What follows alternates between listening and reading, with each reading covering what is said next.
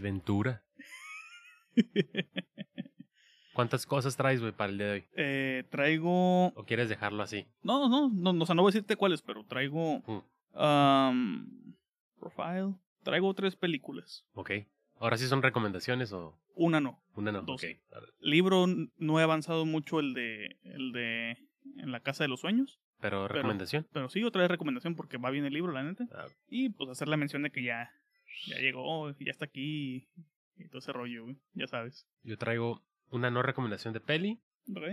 La No. de Netflix, la de. Sí, güey. Dos recomendaciones de series y un libro. De series, de series, creo que no vi nada. Ah, sí, güey, vi la de Tokyo Vice. Nada más son tres episodios los que han salido de momento, ¿no? Van a ser más. Está bien perra, güey. Se siente muy rara, pero rara bien. La, Sí. el, la, gra- el- cómo está grabada y todo. Simón, Simón. Sobre todo, pues el primer episodio, que es el que dirigió Michael el, señor hombre. El señor hombre. Ese güey es tan hombre que, que está en su apellido y con doble N. Ujú. Ya que pase la moto, dejamos el ruido de fondo.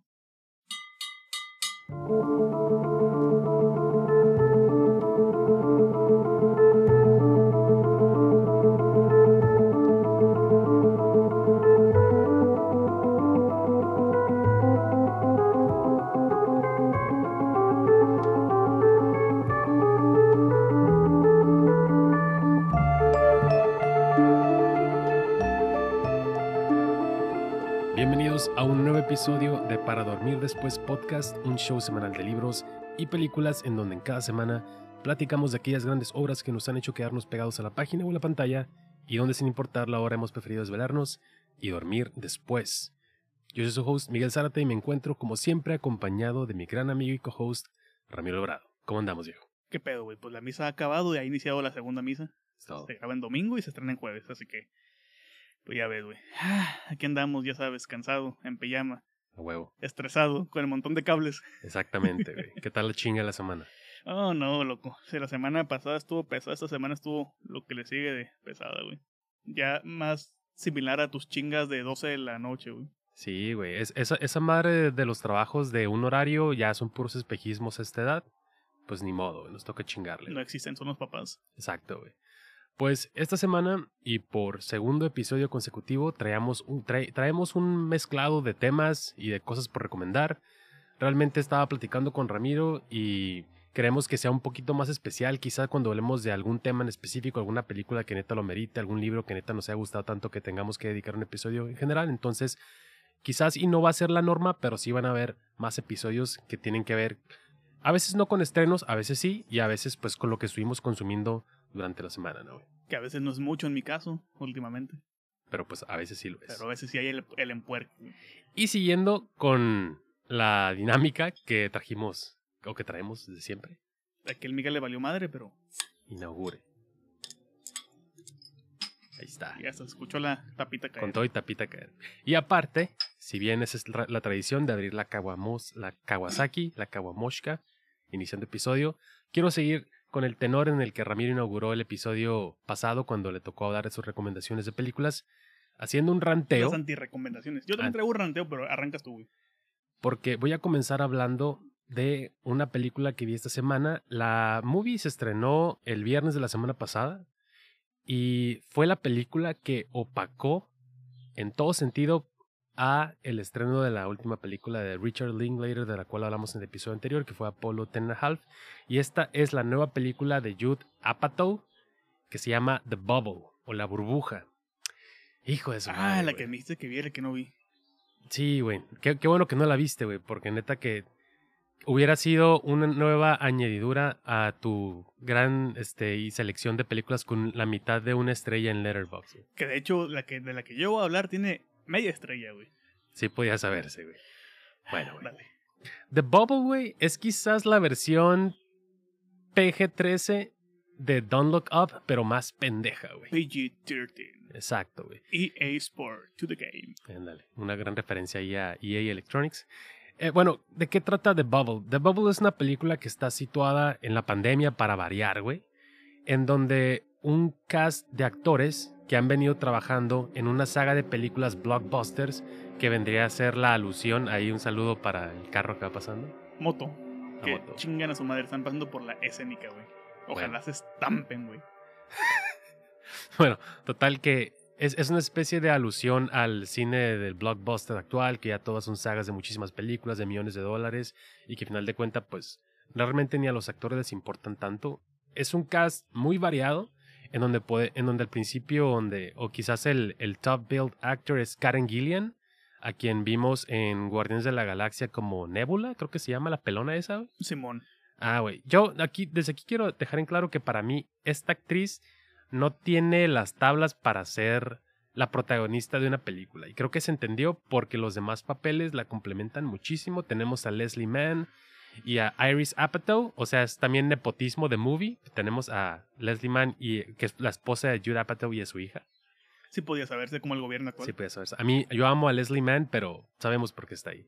Tenemos a Pedro Pascal, que la hace de este tipo de actor serio. Este es el güey. Simón, ese, ese es el güey, ese es el camino, güey.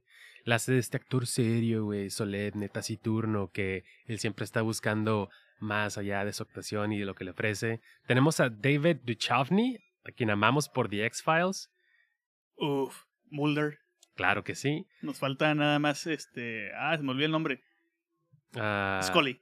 Scully, ajá. Scully. Uf, Uh, actrizaza, güey. sex. También tenemos a Keegan Michael Key, tenemos a María Bakalova, a quien vimos en la segunda parte de las movies de Borat.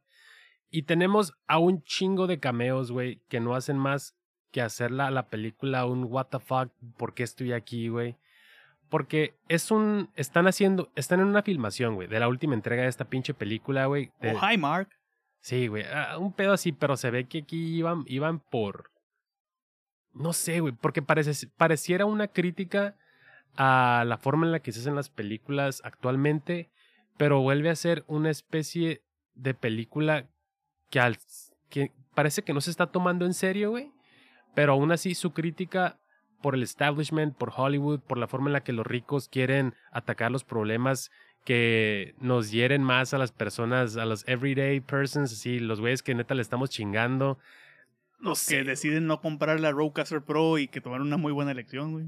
Sí, güey, o sea, no sé qué estaba pasando por la mente de, de Jude Apatow cuando se aventó este proyecto.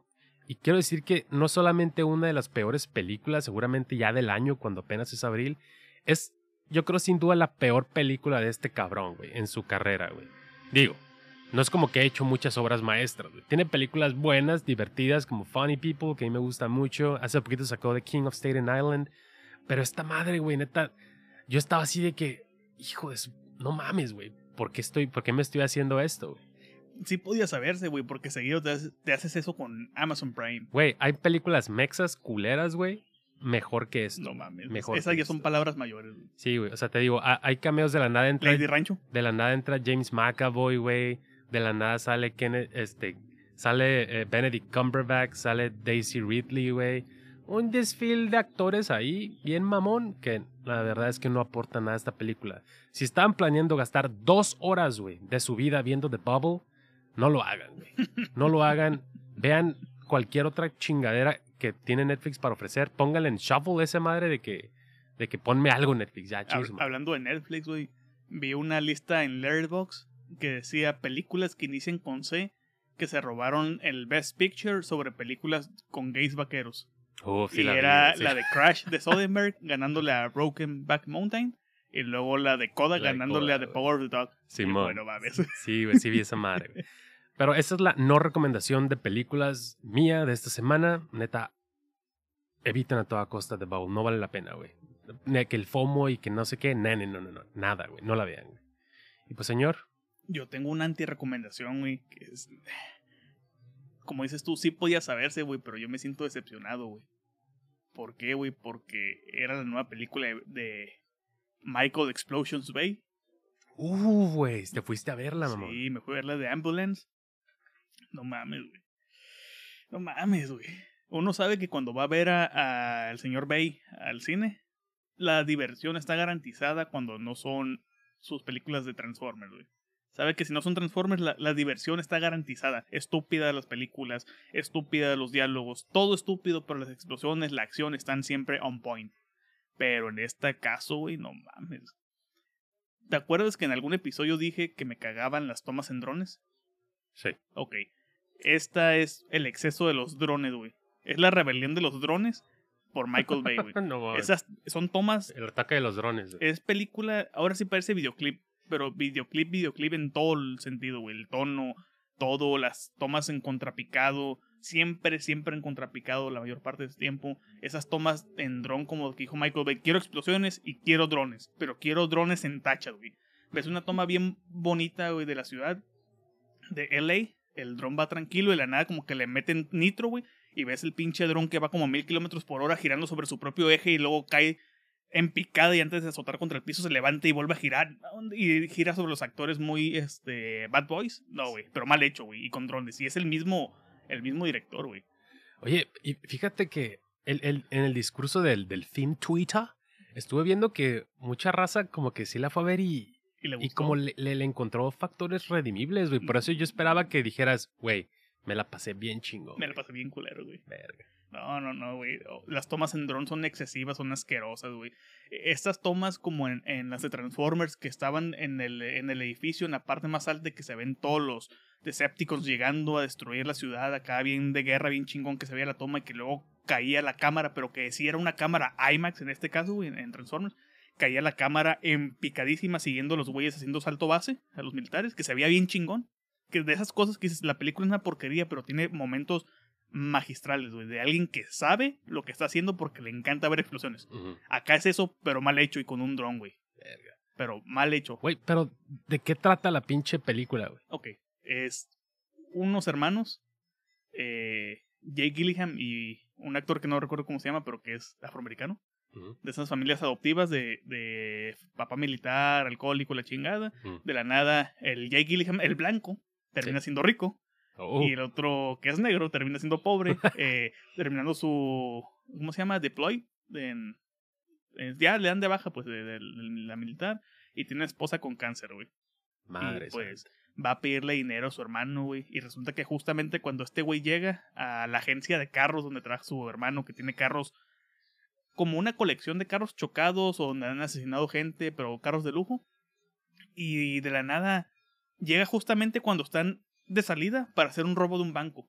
Un banco que por alguna razón tenía 38 millones de dólares o 32 millones de dólares en su, en su bodega, cosa que no debe de suceder. Pero ese día, por cuestiones de que el guion les dio poder, sucedió. Entonces ya tenían todo planeado, güey. Todo, todo, todo planeado. Como la película esta del... Donde sale el Denzel Washington, creo, y el... Inside Man Ándale, esa. de Spike Lee, ¿no? Ey. ¿Sí? ¿No? Con Clive Owen. Simón, Simón. esa, esa. Sí, sí, sí. Y, pero mal hecha, güey. Misma dinámica, güey, donde llegan al banco, todo va bien, güey. Y de la nada llegan unos policías, esa toma autorreferencial a Bad Boys. Porque de hecho dicen, oh, como Bad Boys, ellos mismos, güey. No, no, Y hacen la toma en contrapicada y la cámara girando alrededor de ellos. Y uno de los policías entra porque le gusta la cajera. Entonces sale yo, este, pinche Jake Gillingham como el gerente, disque gerente, güey, le da el acceso, empieza a platicar, empieza a sacarle plática a la cajera y se da cuenta que el apellido que le dijo el, el no gerente no cuadra con el, los diplomas de reconocimiento de buena trabajadora que tiene ahí la, la cajera. Quiere sacar el arma y órale, encañonado. Y empieza a salir mal el, el- el robo al banco Mm. y le disparan al policía, salen corriendo y, oh sorpresa, aparece una ambulancia donde está Eiza González como paramédico. ¿Qué tal lo hace Isa González? Eh, Eh. eh, así, güey. Y, y ya, güey, el- termina la ambulancia entrando al banco, en el estacionamiento, porque policía caído. Officer down. Simón. Y pues secuestran la ambulancia, güey. Y, o sea, hay un tiroteo antes, luego otro tiroteo, luego la ambulancia va por el policía, secuestran la ambulancia, y es como ese. Es como si cuando consigue las cinco estrellas en Grand Theft Auto fuera una película. Mm. Ok. Las explosiones, los disparos, todo está bien, pero está mal filmado. Mm. Y hay CGI que está de la chingada, pero todo lo que es real está bien filmado. Está bien realizado, pero mal filmado. Es como, creo que es el equivalente a la última de Resident Evil, la, la de Paul. Anderson, Sí. W. Anderson. Así que estaba como editada como a la Taken. Así, güey. A la verga. Es, con decirte, güey, prefiero la última de Transformers que esta madre. No mames. Oye, ahorita como paréntesis hablando de malos efectos de CGI. en la semana volví a ver Train to Busan porque nunca había visto Península, güey. Y pues qué buena, qué buena movie es Train to Busan, Sí, ¿no? muy. Tenía muy- no la veía desde el cine cuando salió. Pero viendo Península, güey, qué pedo con los efectos de exteriores, güey. Eran como puras miniaturitas o no sé, hecho... Se miraba súper mal, güey, como juego de PlayStation 2, güey. Y, y a mí me, me sacó Como del uno. completamente. Porque acuérdate que en el 2 tenemos Shadow of the Colossus. Eh, sí. No sé, güey. Horrible. Nada más quería ponerlo aquí sobre la mesa. Sí, güey, no mames. Hablando de Train to Busan, güey, se me hace que es la mejor película de zombies reciente. Después de Shaun of the Dead, el remake de Down of the Dead y 28 días después. Sí, buenas pelis de zombies. Sí, güey. Hay buen cine de zombies, chingada, Sí, después sí. de Romero. Eh, pero eso fue Ambulance. Y mm, Entonces, a ti, estuvieron más buenas las cheves que me tomé antes de entrar al cine que la película. entonces, a ti te valió madre lo que, lo que digan los críticos de afuera que sí les mamó, según. Ah, que vayan y chingan a su madre esos críticos, güey. Bueno, pues. Eh, ya no traigo más, no recomendaciones ni recomendaciones de películas, Yo sí, güey. pero eh, quiero seguir con, para irnos una y una, de mi recomendación de, la primera recomendación de serie que traigo el día de hoy. Y es que esta semana terminó la primera temporada de una serie de Apple TV Plus que se llama Severance. Y wow, güey, neta que de un tiempo para acá Apple TV Plus le he echado toda la carne al asador. Parece que le dijeron a Tim Cook, güey, ¿qué pedo suelta la lana, viejo? Porque las series que han estado sacando, además de que se ven espectacular, están muy chingonas. ¿Sabes por qué se ven así de chingonas? Pues porque Apple es dueño ya de las cámaras red, güey. fíjate, Es como que el requisito que utilicen las cámaras red. güey. que se vean chidas. Sí. Bueno, pues, ¿qué es Severance, güey? Severance es una serie protagonizada por el buen Adam Scott, a quien conocemos principalmente quizás por Parks and Recreation y otras series por ahí de sitcoms y varias películas. Ese güey es Mark, un cabrón el que se, que se metió en un Zuckerberg. programa. No, no es, no Zuckerberg. De hecho, es todo lo contrario a Mark Zuckerberg. Es, es un cabrón que se metió en un programa, el programa Severance, de una compañía em, que lo que hace es que te divide como tu persona, güey, te divide en dos. Entonces, para que tu persona del mundo exterior no sepa, no piense, no se deprima, etcétera, por su jale, güey. Entonces, cuando llegas a la planta, a la oficina, digamos, tú llegas acá el lunes después de un pinche fin de semana acá bien loco, y en cuanto bajas, en cuanto bajas el, el- el elevador, tu cerebro se va a la chingada, güey, y ya nada más eres tu otra parte, la parte que jala, güey. Necesitamos eso. Sí, güey. Necesitamos Chingado, eso. güey. Por favor, háganlo. Sí. No, espérate, pero allá, allá voy, ah, allá voy.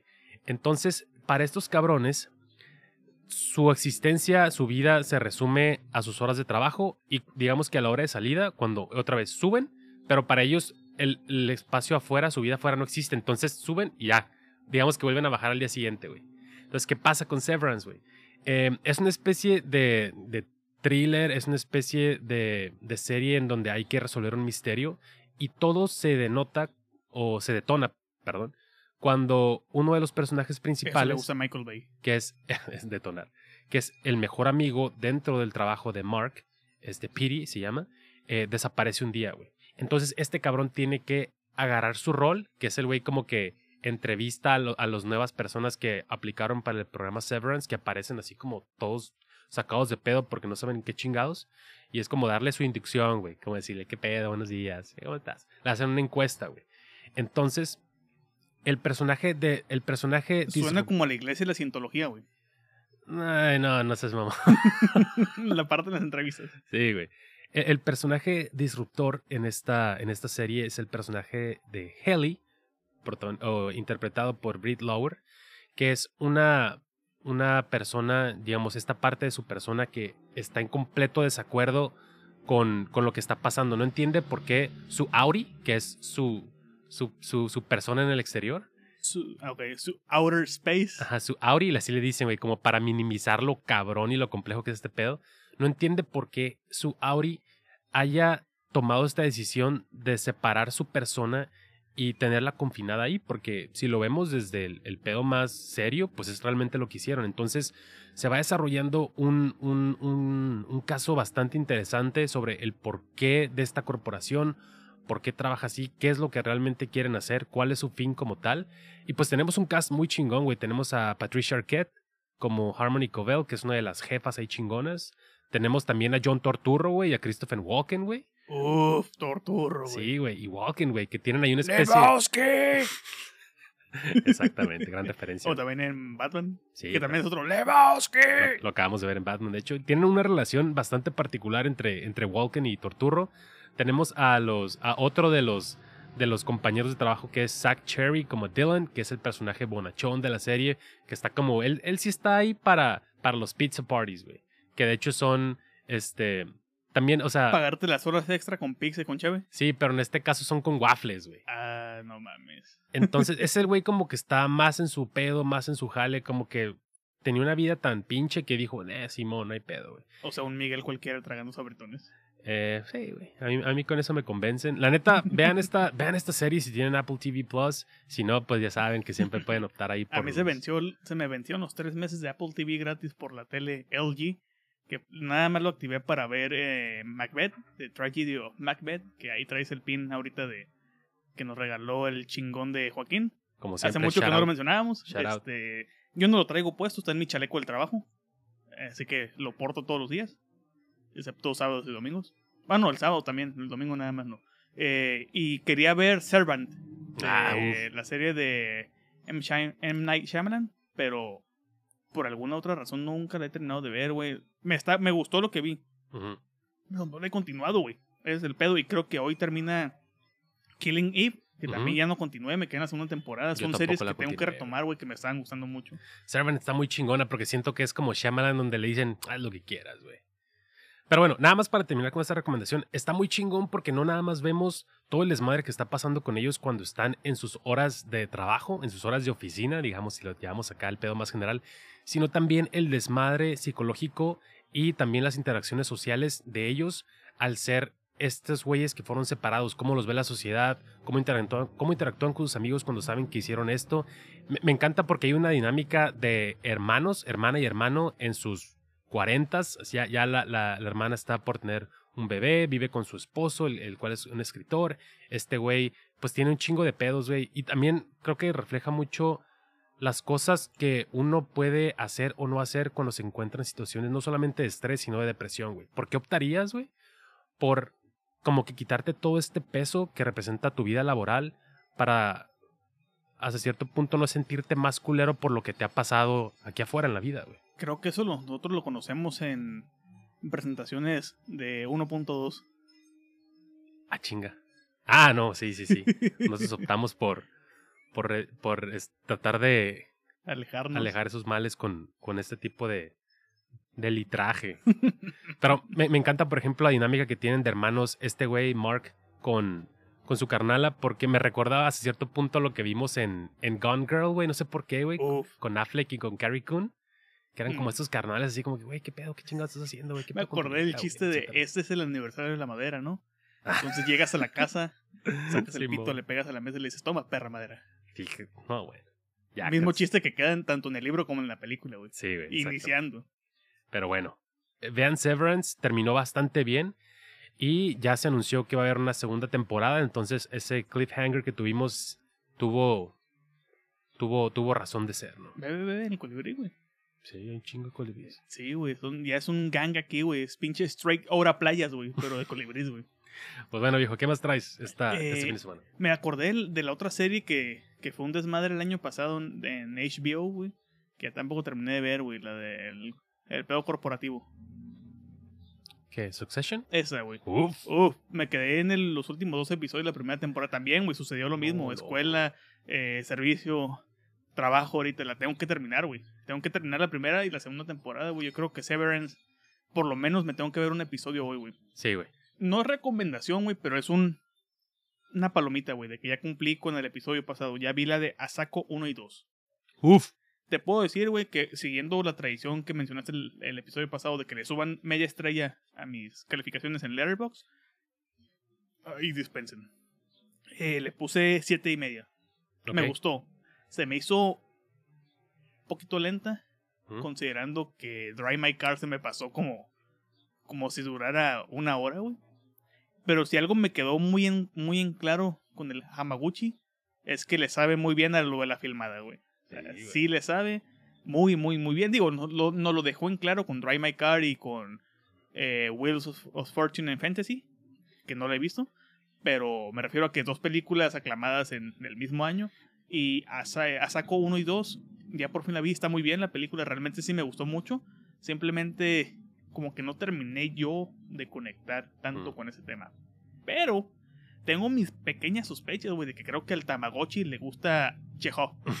sí. Pero casi no lo puedo confirmar, güey, nomás tengo esas dudas. Cuando vi tu tweet dije, ah, ya está viendo a Saco Sí, güey.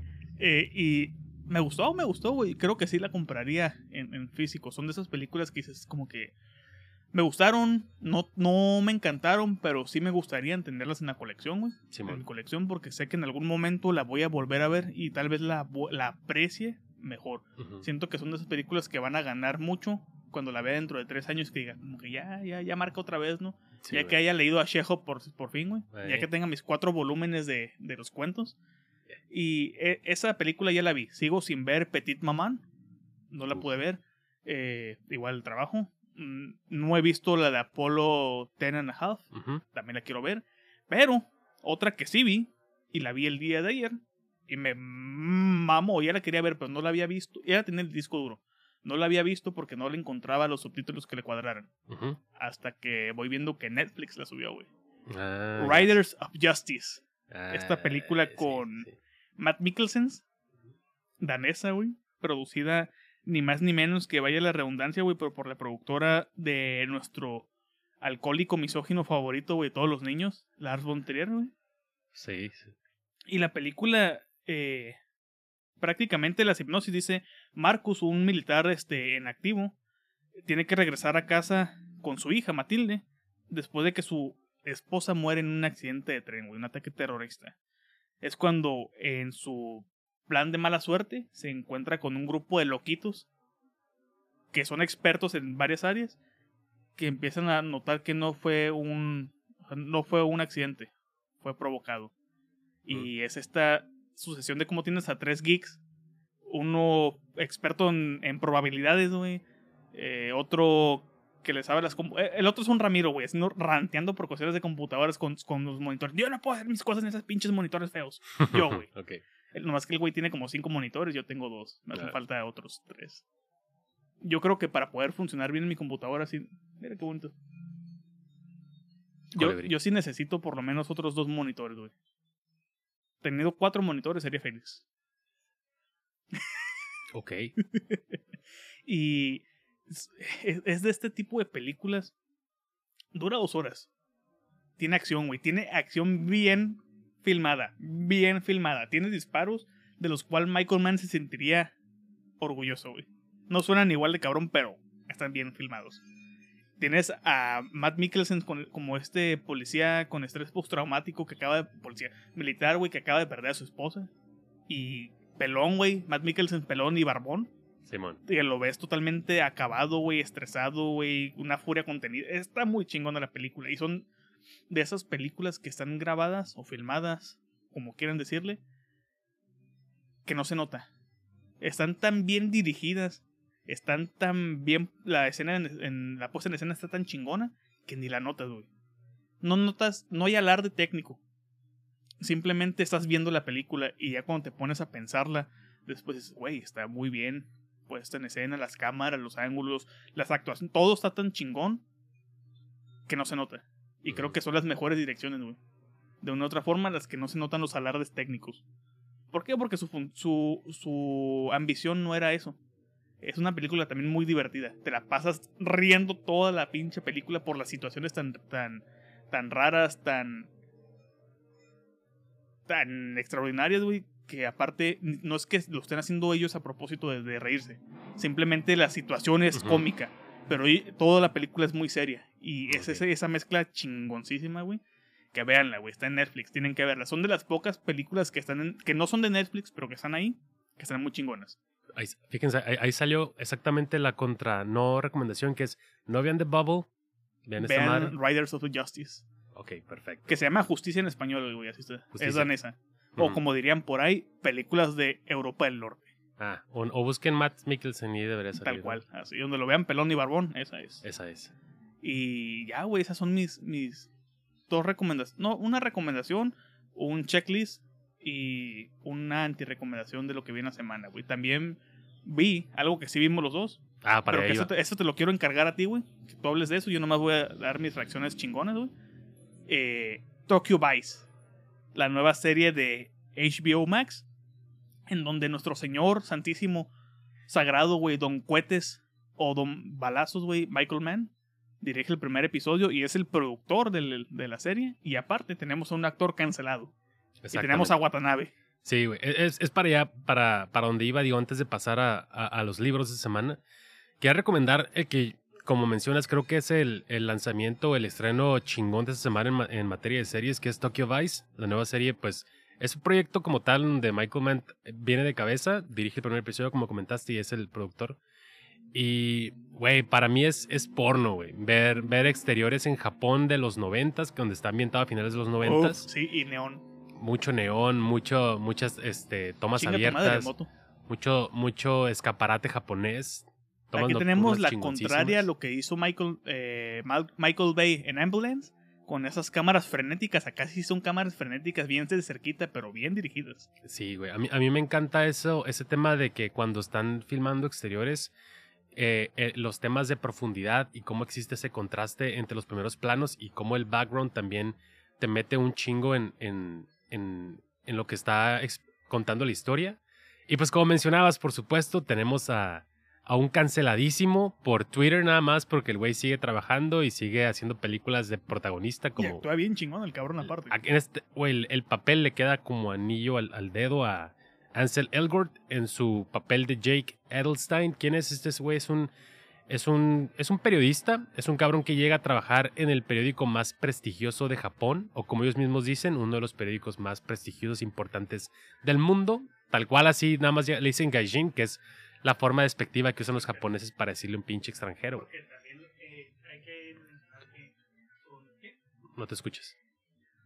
Ah, pendejo yo. Ah. Este, también es importante mencionar, güey, que es una época en los, en los noventas donde todavía Japón es muy ultranacionalista, güey, y son extremadamente racistas, güey, en ese sentido de no quieren alguien que sea ajeno a ellos, güey. Simón, pues hasta, hasta ellos lo dicen, ¿no? Nunca un extranjero ha trabajado en este periódico porque, pues Japón siempre siendo Y muy, que le dicen, ¿no? Que su, que su japonés es excelente, que Ajá. tuvo un puntaje tan cabrón, aún con esa cuestión que no voy a mencionar, que sucede.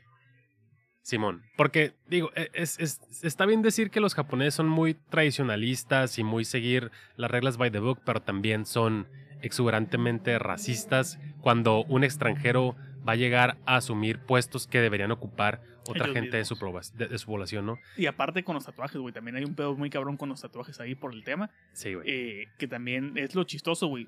Son muy conservadores. Imagínate qué, qué tan cabrón está el nivel de. de, de, de que no no, están no están bien vistos los tatuajes en Japón. Digo, aquí en México tampoco están tanto, pero ya andamos un poquito más liberales en ese sentido. Pero que para que tú puedas ser un tatuador en Japón, güey, te exige, o sea, un tatuador legal, güey, como tal, te exigen que curses la carrera de medicina y luego te puedas meter en pedos de, de tatuajes. Si hablamos como profesión legal, al corriente y todo el rollo, güey. Simón. Sí, sí, sí, o sea, es un pedo súper, quizás para nosotros muy, muy extraño, pero pues así se hacen allá. Sí, porque aquí te tatúa el vecino, güey, de ahí de la Sánchez, güey. Simón.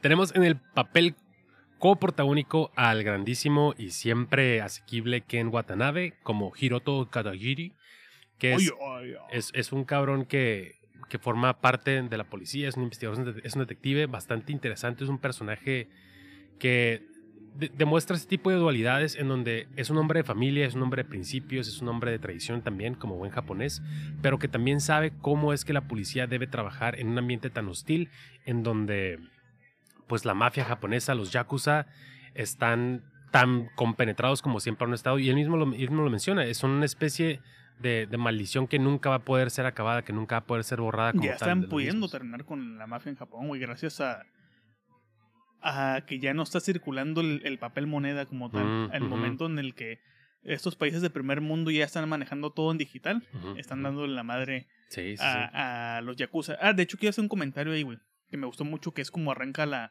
la, el primer episodio de la, de la serie, que están con los chalecos antibalas. Se ponen los chalecos y le dice, oye, ¿esto pararía una, un disparo de arma? Le dice el Watanabe, ni de pedo. No, Aquí preocúpate de los cuchillos. Simón. Está, est- Y aquí volvemos a temas que de los que yo sí conozco un poco, que me gustan mucho, güey. El pedo forense. Sí, El pedo de peritajes, güey. la investigación. Porque a la menor provocación nos dice el personaje de Lancel que su papá es forense, güey. Que de ahí siempre le tocó ver en su casa eh, fotos de asesinatos y la chingada de investigaciones que su papá siempre lo, lo trajo de, ¿sabes qué? Hay que ver esto sin morbo, hay que verlo por cómo es, por la investigación y tratar de resolver el, eh, qué sucedió aquí.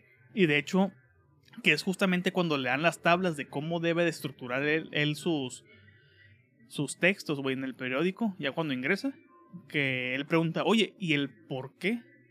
¿Dónde queda? No, mentira, el cómo, ¿no? Era el cómo, No, el por qué, el por por qué. Bueno, el por qué es de la criminalística realmente, de la, de la criminología, perdón. Me van a quitar mi título, güey, por haber confundido. el por qué es de la criminología, güey. Pero todas las preguntas que hacen, el cómo, cuándo, dónde, quién, la chingada, son de la criminalística y de la criminología como tal, güey. Entonces se me hizo muy chingón porque ahí mismo él cuestiona un punto muy importante. Si tú estás, haciendo, estás trabajando un periódico en la sección de crímenes y tienes la información, deberías de poner el por qué o suponer el por qué o hacer una hipótesis del por qué. Eso se me hizo muy, muy chingón, muy interesante. Esos pequeños detallitos, güey, que realmente a la mayoría les vale madre, pero los que yo sí le pongo atención porque es lo que estudié. Bueno, no, no es lo que estudié, pero vi parte de eso. Ajá. Entonces es. A mí el pedo forense me encanta, güey. Y más cuando tenemos este acuchillado en el puente que dice, no, pues se cayó con los cuchillos. Y llega Watanabe y le dice, no mames, güey. o sea, ¿Vas a decir que se cayó sobre tres cuchillos y cuatro puñaladas? Sí, y, y- y curiosamente el hecho de que no se no le den importancia al porqué o, o de tajantemente se le tenga fuera de lo que es la nota periodística de este de esta sección de la policía del periódico, pues tiene que ver mucho con el hecho de de lo tomada que está la ciudad, de lo tomada que está Japón, de lo mucho que quieren mantener el orden y ser esta, esta ciudad, eh, Tokio, eh, de, de- de hacer como si todo fuera perfecto, ¿no? Que dicen, güey, si no hay, si no hay un testigo, no hay asesinato, güey. O sea, no hay forma en la que puedan revocar eso. Y si hay un tes- si no hay, si hay, si hay un testigo, entonces ya después tenemos neta que poner un chingo de tiempo y puede que no podamos resolver el crimen, puede que no lleguemos hasta quién es el asesino y entonces ya no tenemos un 100% de efectividad. Porque hasta las ruedas de prensa, güey, como son de tajantes de, ¿saben qué? Apareció este cuerpo, no sabemos qué sucedió, todavía no sabemos, pero ahí les va un dossier, se llaman, de donde van a sacar el resto de información que les interesa para sus notas. Simón, a mí me gusta mucho cómo, ah, digo, al momento que estamos grabando este episodio van solamente tres capítulos al momento, lo cual a mí me gustó que nos dieran, tres de putazo. que nos dieran tres porque podemos ver un poquito más, no nos quedamos solamente con el piloto, muchas veces los pilotos son muy chingones, es como venden la idea, es el pitch, pueden estar muy cabrones y después se va completamente a la verga todo, pero el primer capítulo que dirige Michael Mann es...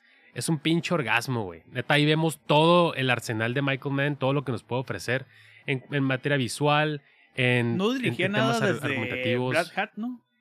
Desde Black Hat, um, no Esta estoy seguro. hackers con el mamado de Thor. No estoy seguro. No, no sé si habrá dirigido por ahí algún, algún otro episodio de alguna serie. La verdad es que no, no, no lo tengo así muy. Este mundo necesita algo de Michael Mann nuevo Sí, en, en cine, sí. así como también es, bueno, yo necesito algo nuevo de Brian De Palma, güey.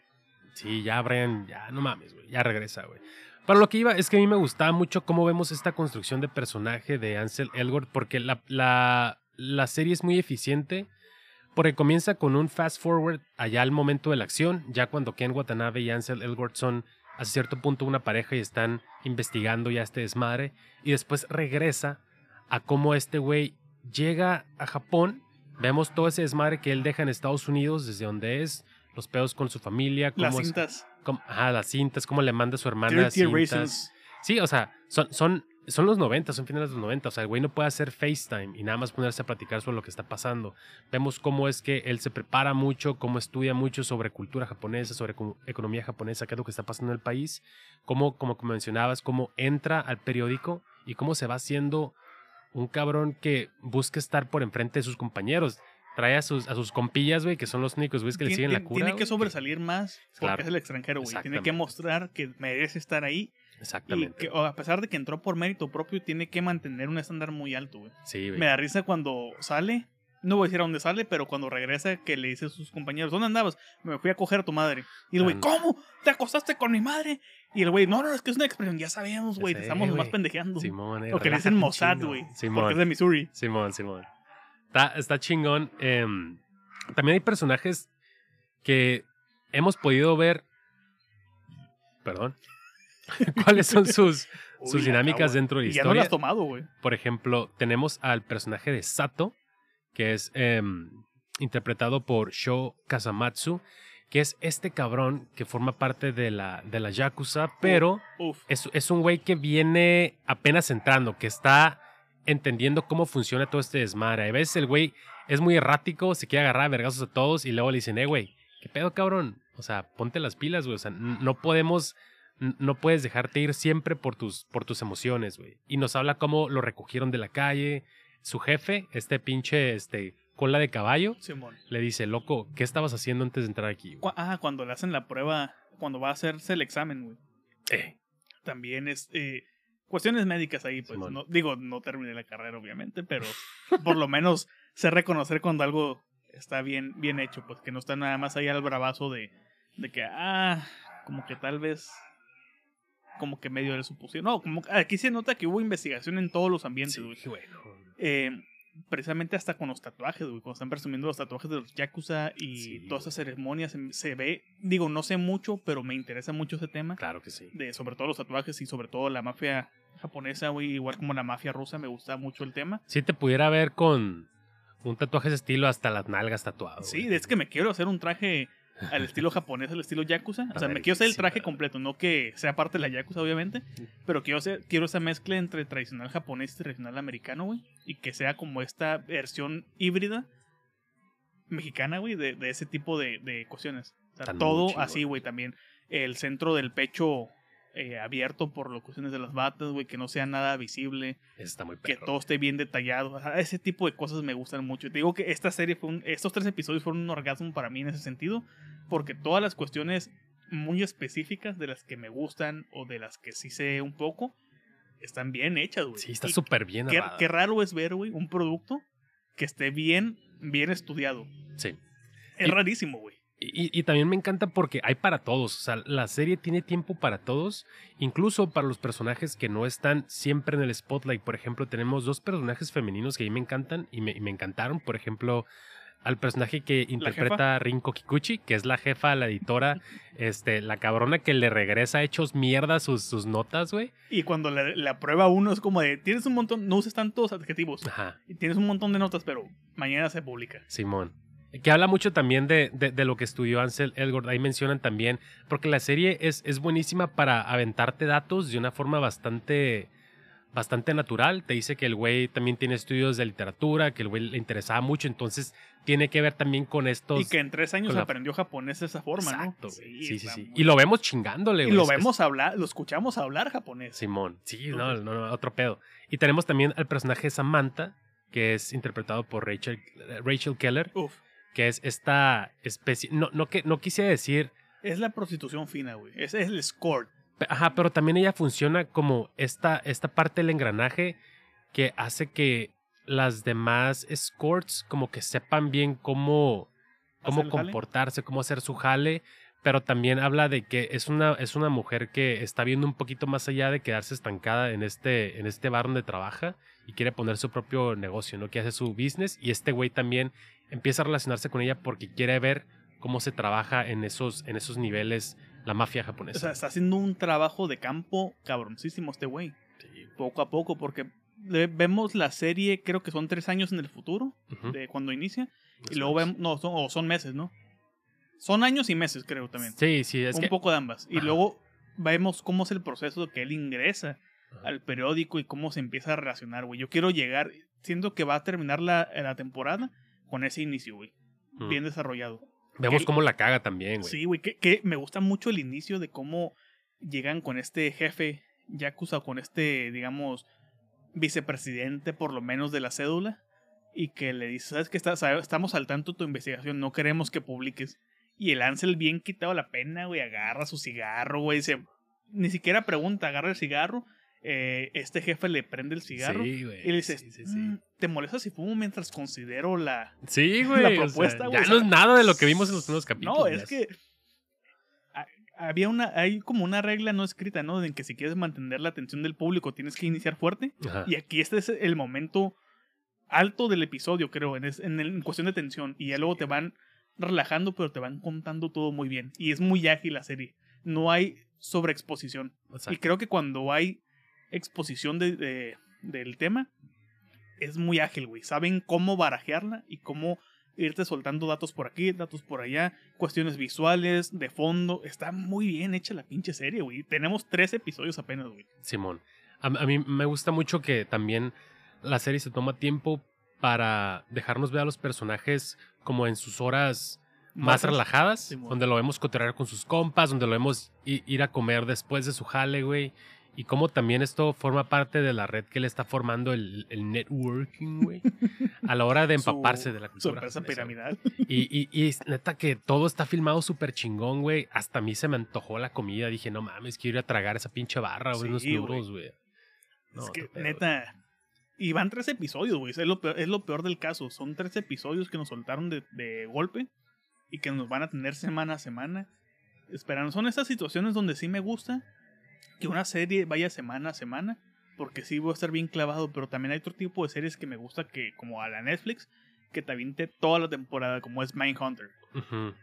Que, que tienes esa ansia bien cabrona de, de devorar la temporada completa y volverla a devorar y volverla a devorar. Creo que eh, Tokyo Vice supo bien fragmentar tres episodios, uno semanal después, porque después saben que va a haber un atasque tremendo de la gente que sí siguió la serie que va a verla una y otra y otra y otra pinche güey.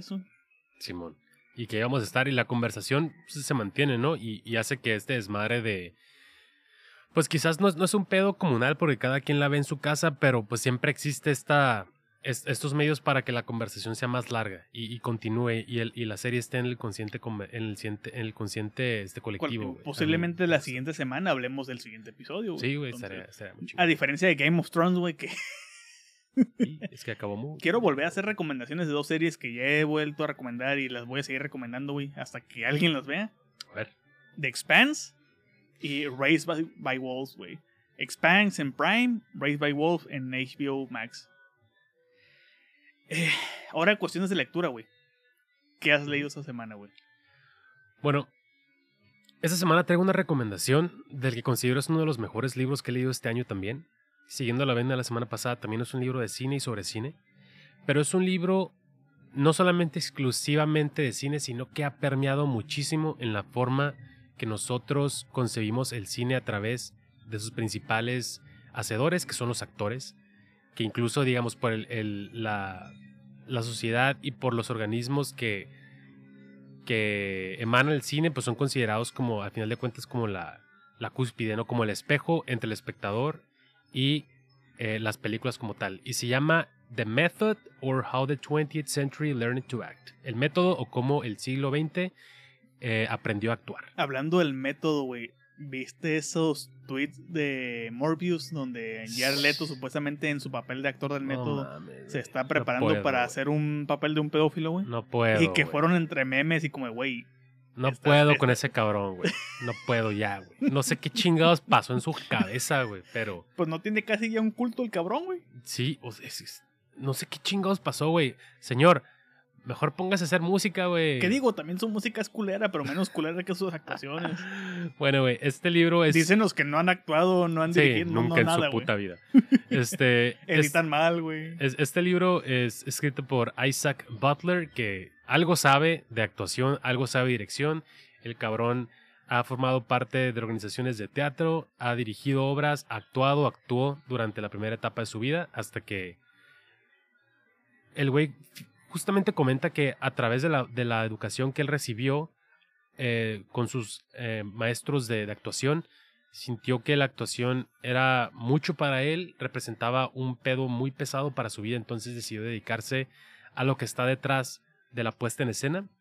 Entonces, ¿qué es The Method? Bueno, es un libro que habla curiosa, justamente o, o propiamente de cómo el método, ese gran ente tan desvirtuado y expandido ahorita en la segunda década del siglo XXI, fue concebido en Rusia por a quien conocemos hoy como... La cancelada República de Rusia. La cancelada República de Rusia hoy día por Konstantin Stanislavski. Em, y cómo, no solamente cómo fue ideada, sino qué fue lo que tuvo que pasar para que este cabrón llegara y dijera tenemos que hacer un cambio sobre lo que está pasando propiamente aquí en, San Petersburgo en aquel entonces, en Rusia, y cómo esto emigró posteriormente a Occidente. Habla de cómo en aquel entonces el, teatro propiamente, estamos hablando del siglo XIX, estamos hablando finales de, de los 1800, cómo este cabrón y sus, y sus, y sus amigos más, más allegados, también hacedores de teatro, se dieron cuenta de que el teatro se estaba convirtiendo en esta maquinaria nada más de poner obras en, en, en, los, en los teatros y ya, nos valía madre. Está- éramos unos pinches mecánicos casi casi, tipo lo que está pasando ya desde hace unos años aquí en el cine. Eh, cómo el güey venía de una familia acomodada y cómo usaron esos recursos para tal cual darle un vuelco completo a la forma en la que los actores tenían que acercarse a sus personajes y cómo debían de, hasta cierto punto, cambiar radicalmente este esquema de la imitación, este esquema del recitar palabras, recitar diálogos y ponerlos en la puesta en escena. Comentario que hacen en Asako 1 y 2, güey. Precisamente, ¿no? Uf. Cuando están mostrando esta obra de Chekhov, o Chekhov, o como chingado se pronuncia, güey, no somos rusos. Pero está muy chingón, güey. Volviendo a, al Tamagotchi y al Todo libro que mencionas, güey. Este. que- Y qué malditas ganas de, de leer a Chekhov, güey. Porque también en un episodio, como me decías, güey, que soy un pinche boyerista. Pues claro, güey, me gusta eh, Brian De Palma, güey. ¿Qué se podía esperar, güey? Digo, sigo una pinche cuenta que se llama Erotic, Erotic Out of Context. Entonces, Tenemos tweets diarios eh, o cada ciertas horas de Ramiro eso. Fíjate, de hecho se, se menciona... Bueno, quiero que termines de tu idea, güey. ah, no, ya ahí murió. Que, que es esta parte de la película donde este güey primero le dicen, ah, pues tuvo, tuvo buena tu obra, tuvo chingón. Y ya después, que pues, ¿qué pasa? Que este cabrón oficinista le sabe, güey. Y dice, no mames, estás así, actuando así y así y acá en la mamá. No tienes, que, re- no tienes que leer el diálogo, tienes que sentirlo, Sí, tienes güey. que vivirlo. Y los otros tres cabrones como que, Ah, "Verga, cabrón, cabrón, cabrón, qué este pedo, güey qué pedo". peinadito, bañadito, sí le sabe. Sí, güey, que eh, y luego vemos esa misma idea bien desarrollada en Ride My Car. Y me encanta que se casan, güey, acá y tienen un hijo. güey. bueno, anyway, de hecho, Stanislavski era, era amigo de, de Chekhov, güey. O sea, tu- uf, hubo una uf, relación uf. ahí. Hay, hay otro person hay otro gran personaje, no personajes, no me refiero a otro, a otro ente que tuvo mucho que ver con esto. Estuve leyendo sobre Chekhov, güey. Ahorita que tengo, hablando del boyerismo, que tengo un, un, un libro de Chekhov que son sus notas y otro que son su correspondencia con Gorky. que en los prólogos o introducciones de, de ambos libros hablan mucho de cómo Chekhov poco a poco ha sido el ruso mejor representado en cuanto a la literatura, en ese sentido, porque todos hablan de Dostoy- Dostoyevsky, güey, de Tolstoy, de esos grandes rusos comunales, güey, con sus pinches obras larguísimas y pesadas y densas, y luego está Chekhov, que es el buen pedo ahí, güey, que viene como a poner un poquito de alegría en Se todo el tomaba pedo. selfies. Ándale, y, y, pero que ha sido con el paso de los años como que mejor apreciado. Sí, sí, sí. Bueno, lo- lo que quería comentar es que, curiosamente, mucho de lo que es el método en aquel entonces, lo que se concebía como, como, el, como el método, viene de que incluso Chekhov al final de, de, de esta etapa había sido ninguneado por la misma cúspide de la cultura, de la, del arte y del teatro en aquel entonces. Entonces, esos güeyes dijeron, no mames, o sea, ¿cómo es que está pasando esto? ¿Cómo que a Chekhov me, los, me, los, me lo ningunean estos cabrones, güey? Entonces, el libro es un viajezote, güey, a través de las décadas y con el pasar de los siglos, a cómo es que el método ha venido cambiando, ha venido menguando, ha venido convirtiéndose en esta especie de masa maleable a la cual tanto los maestros como los actores que han sido alumnos de este tipo de actuación han... han ¿Alumnos o alumnos? alumnos, es, alumnos, los, a- han, han venido cambiándolo y cómo ha venido también un deterioro del mismo. El, el mismo Isaac Butler dice que ese tipo de expresión ha venido a la baja probablemente desde los noventas y que pareciera que no, no va a restablecerse. Este, este cabrón, nuestro querido Morbius, dice lo contrario. Perdón, me andaba guacareando. Pero, güey, o sea, habla mucho de actores, no solamente se, se limita al teatro, lo cual a mí me gustó mucho, soy una persona más de cine. Debo decir que no es que no me guste el teatro, más bien creo que es un poquito más difícil entrarle en, una, en un lugar donde el teatro es casi inexistente y si hay obras, güey, es como que, Yo ah. nunca he visto una obra de teatro como tal, fuera de las obligadas en las escuelas. Yo, yo sí, pero fíjate que por lo mismo de que no son grandes puestas en escena, grandes obras como tal que se adapten con las con las re- respectivas, no sé, departamentos de cada ciudad. No Hay una que de- quiero ver, güey, pero pues que ya no está en circulación por lo visto, güey. Monólogos de la vagina. Miembros al aire. Ah, No, no mames, no, no, no. Duckbill. Mm, que adaptó ahí eh, nuestro querido Alice Cane. Sí, güey. Esa, esa sí la quiero ver, güey. Eso, shout out por ahí. Eh, Pero, güey, neta, recomiendo muchísimo, muchísimo este libro, aun si no están como tal interesados en el teatro, pero sí en la actuación, que pues estamos consumiendo series, películas a cada rato. Está chingón ver cómo nació este movimiento, cómo fue cambiando, cómo se fue desarrollando, cómo fue también perdiendo fuerza, cómo fue quizás incluso mandado a la chingada por otro tipo de actuación que ya tiene que ver más con el budget y las películas y lo que las películas tienen que ofrecer al público. Hijo de su madre. Ya no me recuerdo su madre. Pero sí, está. ¿será que Brian De Palma es nuestro Chekhov? En ese sentido. Y, No despreciado, güey. Como esas fotos donde está George Lucas, Martin Scorsese, güey. Está eh, Steven Spielberg, güey. El gran olvidado, pues está olvidado, güey, que es este Brian De Palma, güey. Que no sé qué chingado hace Lucas ahí, güey. O sea, debería estar, ahí debería estar De Palma, güey, no Lucas. Pues diría eh, nuestro querido Ernesto Díaz Martínez hace poquito que es una foto y que, que estaban Cop- Cop- Coppola, Spielberg, Esa foto me refiero. Scorsese. Eh, Pero es que hay una donde están todos. En esa foto no estaba de palma, güey. Estaba George Lucas y decía tres siniestras y un hombre de negocios. Yo en cuestión de libros, güey, mm, sigo leyendo, voy lento, pero voy lento pero seguro, con En la Casa de los Sueños. Cada maldita vez que lo, que lo continúo, lamentablemente no he podido más por el trabajo, pero mientras lo continúo me va gustando cada vez más ese pinche libro.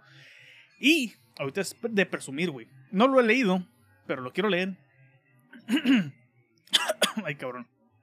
Me ando ahogando con mi propia saliva, güey. Me acaba de llegar justamente antes de que leéramos eh, grabar a la grabadora, vaya la redundancia, güey. El nuevo viejo libro de Mariana Enríquez, güey. La reedición de su primera novela por parte de Anagrama, que se llama Bajar es lo peor. Que voy viendo Mm. aquí en el papelito rojo, que dice que es la segunda edición. Mm. Y fue como, ah, cabrón, tan rápido, segunda edición, se acaba de salir el viernes, güey. Hace dos días. Pero ya leyendo la ficha interna, güey, la hoja legal, dice que sí, es la segunda edición, güey.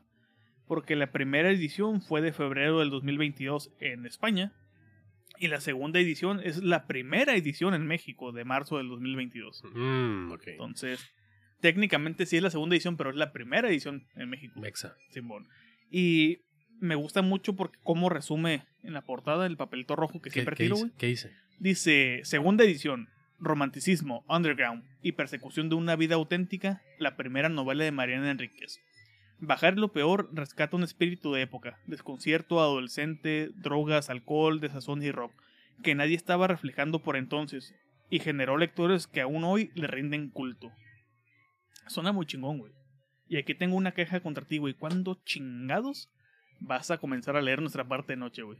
Mucho método del actor la chingada, pero ya ponte a leer nuestra parte de noche que tenemos episodio pendiente, güey. Ya voy a leer nuestra parte de noche. Ya lo voy a leer. Ahora sí, güey, o nomás una... Se lo eh, firmo y se lo cumplo. Como la revocación de mandato del pendejo este. Hablando de... Que estamos grabando Sí, en día de... De ir a las urnas o no ir. Sí, pero preferimos chingarnos unas caguamas y, y ponernos a Ah, grabar. sí, porque obviamente aquí no hay ley seca, güey. A la voz esas Alabados a Satanás. Hail Satan, güey. Y pues, curiosamente, güey, entre pendejadas y capirotada, ya llevamos. Chinga tu madre moto. 59 minutos con 40 segundos, güey. Creo que ya estamos en la cuota. Para que no nos digan que es episodio corto. Tampoco es largo como otros. No voy a tardar tanto en editarlo, espero yo. Y ya para dar el cierre, güey. Ah, pues bueno, pues con eso terminamos otro episodio de Para Dormir Después Podcast. Recuerden que si les gustó este show les agradeceremos mucho sus comentarios y que nos califiquen con 5 estrellas en su aplicación para escuchar podcast Y favorita. ya explicaste en un episodio cómo hacer las 5 estrellas en Las explicó, en- neta, háganlo, no mames. Para que este programa pueda llegar a más personas y nos incentive a mejorar semana con semana, pero sobre todo a alguien que crean que va a disfrutar tanto este show como nosotros disfrutamos aplastarnos a pistear y hacerlo. Pueden seguirme en Twitter para temas off topic y mentadas de madre en arroba saratestra. ¿Y a ti, cabrón? A mí en Ramiro ALVRM94 para rants de cine, mentadas de madre de cine, pendejadas de libros y compartir un chingo, pero chingo, chingo de GIF y fotos y videos eróticos de Erotic Out of Context. La que es por lo visto mi arroba favorito de Ya de tener hasta la campanita activada ese pinche Twitter. Lo tengo activado también junto con el güey que publica lo de Paddington. Claro que sí. Pues bueno, escucharon a Ramiro Alvarado y Miguel Zárate. Hasta la próxima. Rato.